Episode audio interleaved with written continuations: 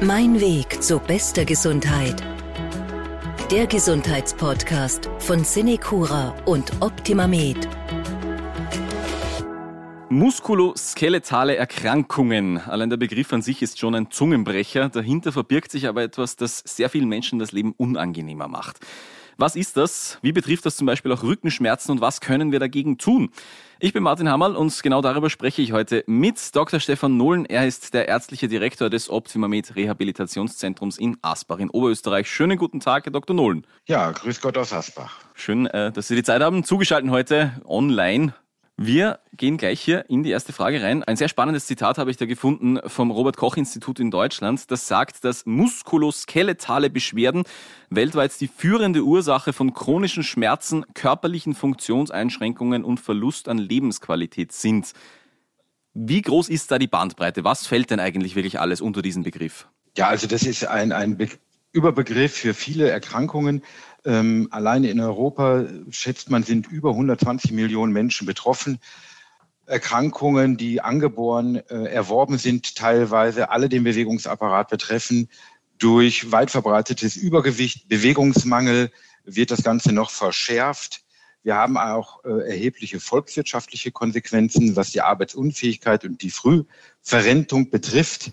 Unter diesem Begriff MSKE, also muskuloskeletale Erkrankungen, fallen entzündliche Erkrankungen, degenerative Krankheiten, chronische Schmerzsyndrome, wie zum Beispiel die Rückenschmerzen, die Fibromyalgie. Bei den degenerativen Erkrankungen, die wir alle kennen, die Arthrose, die Osteoporose, mhm. entzündlich, da sind wir dann bei der rheumatoiden Arthritis oder der ankylosierenden Spondylodiszitis, dem Morbus Bechterew, der auch vielen ja ein Begriff ist. Ja, also das sind Begriffe, die Sie da auch erwähnen, glaube ich, da können viele Menschen etwas damit anfangen. Wir konzentrieren uns heute in dieser Folge vor allem auf Beschwerden direkt an der Wirbelsäule und Rückenschmerzen. Da gibt's ja viele mögliche Ursachen und Erkrankungen für Schmerzen in diesem Bereich. Das ist ja ein wahnsinnig komplexer Bereich. Welche sind denn aus Ihrer Sicht, aus ärztlicher Sicht jetzt die wichtigsten und häufigsten, die Ihnen auch am öftesten unterkommen vielleicht? Die häufigsten Erkrankungen an der Wirbelsäule, das, das sagen wir mal, die allgemeinen Rückenschmerzen, das kennt jeder. Das, das Typische ist das Kreuz mit dem Kreuz, sein Kreuz tragen, die Last, die man oft verspürt, mhm. die sich dann manchmal in Rückenschmerzen äh, äh, darstellt, die wirklich unterschiedlichste Ursache sein äh, können. Eine gesunde Wirbelsäule ist eben die Wirbelsäule, die nicht schmerzhaft ist. Ja, alles, was Schmerzen verursacht im Bereich der Wirbelsäule, muss wenn es länger anhält, abgeklärt werden. Dann sollte man zum Arzt gehen und eine weitere äh, Diagnostik doch einfordern und dies sich anschauen lassen. Also nicht einfach Schmerzmittel nehmen über einen langen Zeitraum und denken, das geht schon wieder weg, kam von alleine, ging von alleine, mhm. ist manchmal so. Aber wenn es länger besteht, gehört es abgeklärt. Eine gesunde Wirbelsäule hat ja auch eine ganz charakteristische Form. Also wir ähm, können wir das bildlich beschreiben, vielleicht für unsere Hörerinnen und Hörer. Wie sieht eine gesunde Wirbelsäule aus? Das können wir, ja. Das, das können wir bildlich beschreiben. Die, die Halswirbelsäule hat immer die Krümmung nach vorne.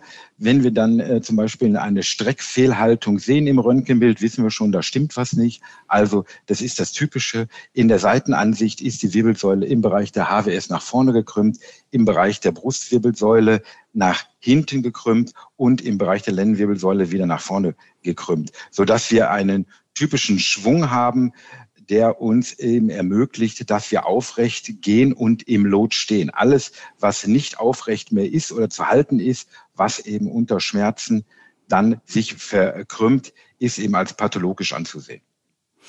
Gut, jetzt äh, gehen wir davon aus, äh, ein, ein Patient, eine Patientin kommt zu Ihnen und sagt, ich habe Rückenschmerzen schon seit längerer Zeit. Und Sie haben jetzt die Aufgabe, da irgendwie festzustellen, warum dieser Mensch darunter leidet. Wie schwierig ist es da tatsächlich, den genauen Auslöser zu finden? Das kommt immer darauf an. Das, da sagen wir, es fängt mal beim ganz normalen Patientengespräch bei der Anamnese an. Äh, seit wann bestehen die Rückenschmerzen? Woher kommen sie? Können wir einen Auslöser finden?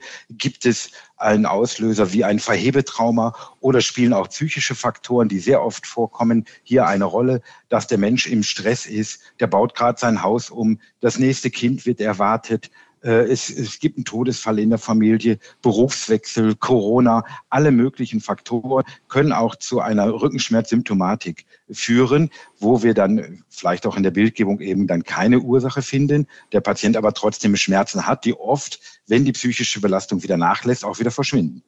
Ah, sehr spannend. Das heißt, da, da ist dann eigentlich nicht immer etwas zu sehen. Das kann auch sein, dass das, die Diagnose einfach so erfolgen muss tatsächlich. Äh, richtig. Also äh, wenn ich erstmal die Diagnose äh, Rückenschmerzen habe, dann in welchem Bereich? Wie gesagt, woher kommen sie? Halswirbelsäule, Brust oder Lendenwirbelsäule? Mhm. Was ist geschehen? Jetzt wir reden jetzt nicht über das Trauma, dann ist das ist schon klar. Aber wenn der Patient jetzt sagt, das, das habe ich seit ein paar Tagen oder seit ein paar Wochen, wo kommt das denn letztendlich her? Du startest mit der normalen Röntgendiagnostik, ist da jetzt nicht zu sehen, die knöcherne Situation damit geklärt von der Stellung her ist die Wirbelsäule vielleicht auch soweit in Ordnung. Dann würde man ja zur weiteren Diagnostik Computertomographie oder MRT greifen, um sich die Bandscheiben, die Gelenke und auch das Rückenmark darzustellen. Gibt es hier eine Problematik? Sehen wir hier etwas, das die Schmerzsymptomatik erklärt oder nicht? Und wie gesagt, auch da äh, häufig genug sind dort nicht unbedingt Pathologien zu finden, die die Schmerzen erklären. Ja. Mhm. Natürlich gibt es den Bandscheibenvorfall ganz klar, der, wo wir sehen, aha, der drückt auf den Nerv und wenn die Schmerzausstrahlung dazu passt, ist das dann klar. Aber wie gesagt, häufig kommen eben auch Schmerzen vor, die wir mit der normalen schulmedizinischen Diagnostik nicht gleich einfangen können. Das hat dann auch äh, gerne mal was mit dem Lebensstil der Menschen zu tun. Ein Satz, der in diesem Podcast schon öfter gefallen ist. Sitzen ist das neue Rauchen. Was sagen Sie als Experte zu dieser Aussage? Ja, sehr schön plakativ, stimmt aber ja leider. Äh, Bewegungsmangel haben wir alle. Jeder weiß, wie schwierig es ist, den inneren Schweinehund zu überwinden und Sport zu betreiben oder sich zu bewegen oder einfach einen ausgedehnten Spaziergang, sprich Nordic Walking, ähnliches durchzuführen. Äh, der Tag hat nur 24 Stunden, alle mhm. sind eingespannt in, im Berufs- und Familienleben. Da bleibt da oft keine Zeit für. Und unser Arbeitsplatz, gerade der Sitzplatz vorm Computer, äh, ist nicht unsere angeborene Stärke. Die angeborene Stärke des Menschen ist ja nun mal die Flexibilität, sich zu bewegen, die unterschiedlichen Positionen, sitzen, liegen, stehen.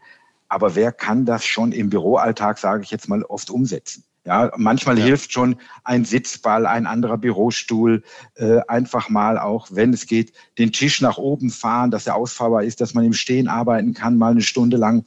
Solche äh, Sachen äh, sind schon sehr gut gegen das eigentlich monotone Sitzen. Ja. Ja, das sind dann schon so Kleinigkeiten, wo man viel bewegen kann. Wenn wir jetzt wirklich auch an Sport und Bewegung denken, ähm, empfehlen Sie da etwas Bestimmtes zur Prävention von Rückenschmerzen oder ist da eigentlich alles schon mal gut, wenn man da aktiv wird? Eigentlich ist alles äh, gut. Es gibt natürlich vielleicht ein paar Sportarten, die doch eher, eher für die Wirbelsäule unter Umständen belastend sind. Ja, alles, was sag ich mal so mit Springen, Hüpfen äh, zu tun hat, Laufen, Joggen im weiteren äh, äh Ausmaße, wenn jetzt einer äh, schon immer immer der, der, Jogger war und das kann, ist das ja auch okay. Mhm. Aber wenn jetzt einer Rückenschmerzen hat und dem fällt jetzt ein, ich muss jetzt seit morgen ab morgen joggen gehen, ist das keine gute Idee. Ich glaube, die die Richtgeschwindigkeit sind knapp 13 km/h. Dann hast du den idealen Absprung und Federungseffekt beim Joggen. Aber eigentlich ist jeder Sport, den man macht, Bewegung gut. Ob das der Home-Trainer ist, der Cross-Trainer, ob wir Nordic Walking machen, äh, Tanzen, Schwimmen, alles Mögliche kann man machen, was Spaß macht. Alle anderen Therapieformen äh, oder ob wir sagen, wir, wir, wir machen jetzt noch ähm, die normale Physiotherapie als unsere Therapie, wo wir dann Übungen erlernt haben dazu, ist sicherlich gut. Ja. Mhm. Jetzt hat das ja auch natürlich etwas zu tun, dass das immer häufiger wird, dass wir Menschen auch immer älter werden, weil es dann bei einem gewissen Alter einfach ja, leichter wird, Rückenschmerzen zu bekommen. Müssen wir uns da damit abfinden? Ist das dann einfach so oder kann ich da auch im höheren Alter noch irgendwo äh, Prävention betreiben? Ja, es wird natürlich, äh, da wir immer älter werden, wird es aber leider auch immer schwieriger, die Muskulatur, die wir haben im Alter äh, zu halten. Die mhm. bildet sich natürlich zurück. Das ist bei Männern und Frauen relativ äh, gleich. Ja, äh, bei Männern sinkt dann der Testosteronspiegel, die Muskulatur baut sich einfacher ab, wird aber immer schwerer aufgebaut. Das kennen wir dann von äh, den Fitnessstudios, wo viele Leute mit zusätzlichen unter medikamentöser Unterstützung trainieren, um wieder einen Muskel aufzubauen. Ja, ja. Das ist extrem schwer. Aber da ist eben das regelmäßige Training gut, stärkt Knochen und Muskulatur.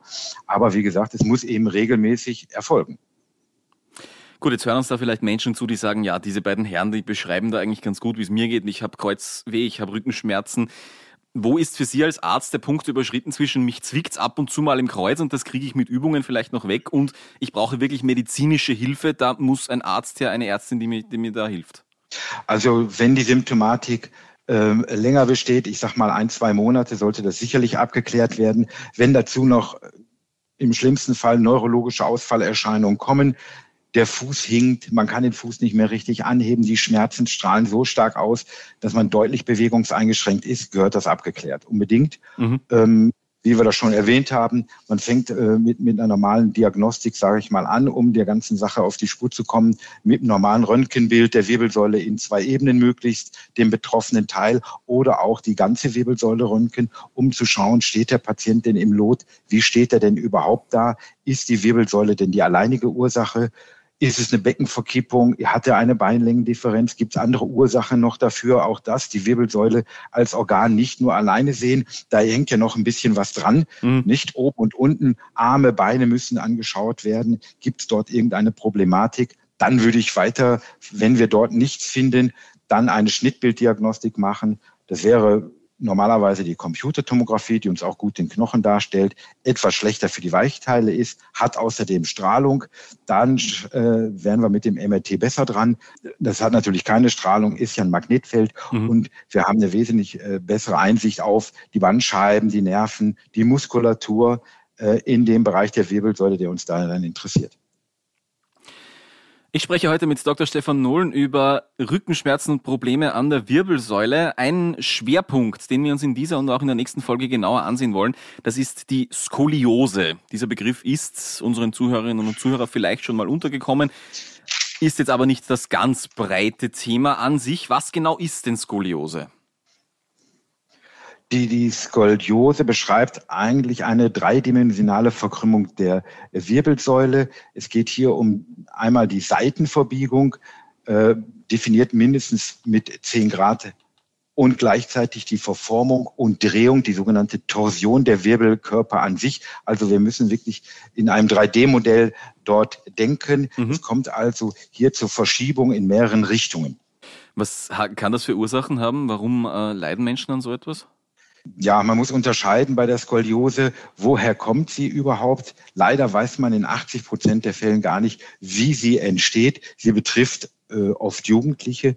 Bei den kleinen Kindern, also unter drei Jahren, das sind die restlichen 20 Prozent, da weiß man in der Regel, wo es herkommt, das sind Veränderungen im Bereich der Knochen, der Muskel oder Nervenerkrankungen, die dann zu einer Verformung der Wirbelsäule führen.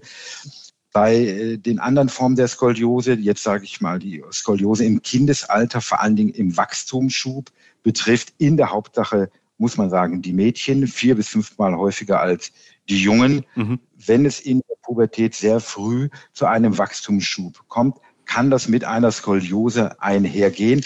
Wir wissen immer noch nicht, warum das wirklich dann einige trifft und nicht. Es werden natürlich die genetischen Dispositionen hier diskutiert, konnten aber noch nicht eindeutig nachgewiesen werden.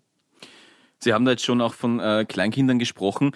Worauf sollte ich da achten? Als, als Elternteil vielleicht auch? Was sind so frühe Anzeichen vielleicht dafür, dass es wirklich äh, um, sich um eine Skoliose handelt? Ja, das ist oft ganz schwierig zu erkennen. Da muss eigentlich schon auch der Orthopäde her oder mhm. Äh, äh, wenigstens jemand, der sich damit auskennt. Denn wenn sich die Kinder äh, im Wachstum etwas verformen, was ist hier noch normal oder physiologisch und was eben nicht. Ja? Also ab einer ge äh, gewissen Verformung der Wirbelsäule muss das abgeklärt werden, muss der Orthopäde sich das anschauen, müssten auch Röntgenbilder gemacht werden, um dies zu dokumentieren. Ähm, diese typischen Anzeichen sind der, der Rippenbuckel oder die Lendenwulst, die entstehen. Äh, das sieht man, wenn die Kinder sich nach vorne beugen dass äh, das eine Schulterblatt etwas höher steht als vielleicht das andere. Wenn man erst eine Verkrümmung schon im Stehen sieht, ist sie schon oft relativ weit fortgeschritten. Also es gibt auch immer solche, ja, ich will nicht sagen Märchen, aber viele glauben, entstehen durch Sport oder zu schwere Schultaschen, die jetzt auf der einen Seite der Schulter getragen werden. Das ist aber nicht die Ursache. Die Ursache ist eine andere mhm. und die haben nichts damit zu tun. Das muss man auch mal ausräumen. Das ist oft so, wenn wir uns Schul pflichtige Kinder anschauen, äh, dann wird gesagt, ja, der, der Schulranzen heutzutage ist so schwer, das kommt doch alles daher, kommt aber nicht, ja. Mhm. Und äh, Früherkennung ist ja da auch wichtig, weil Skoliose, da kann man ja entgegenarbeiten ein bisschen noch, soweit ich das weiß, in, ähm, vom, wenn man das als Kind schon erkennt. Das, das kann man unbedingt.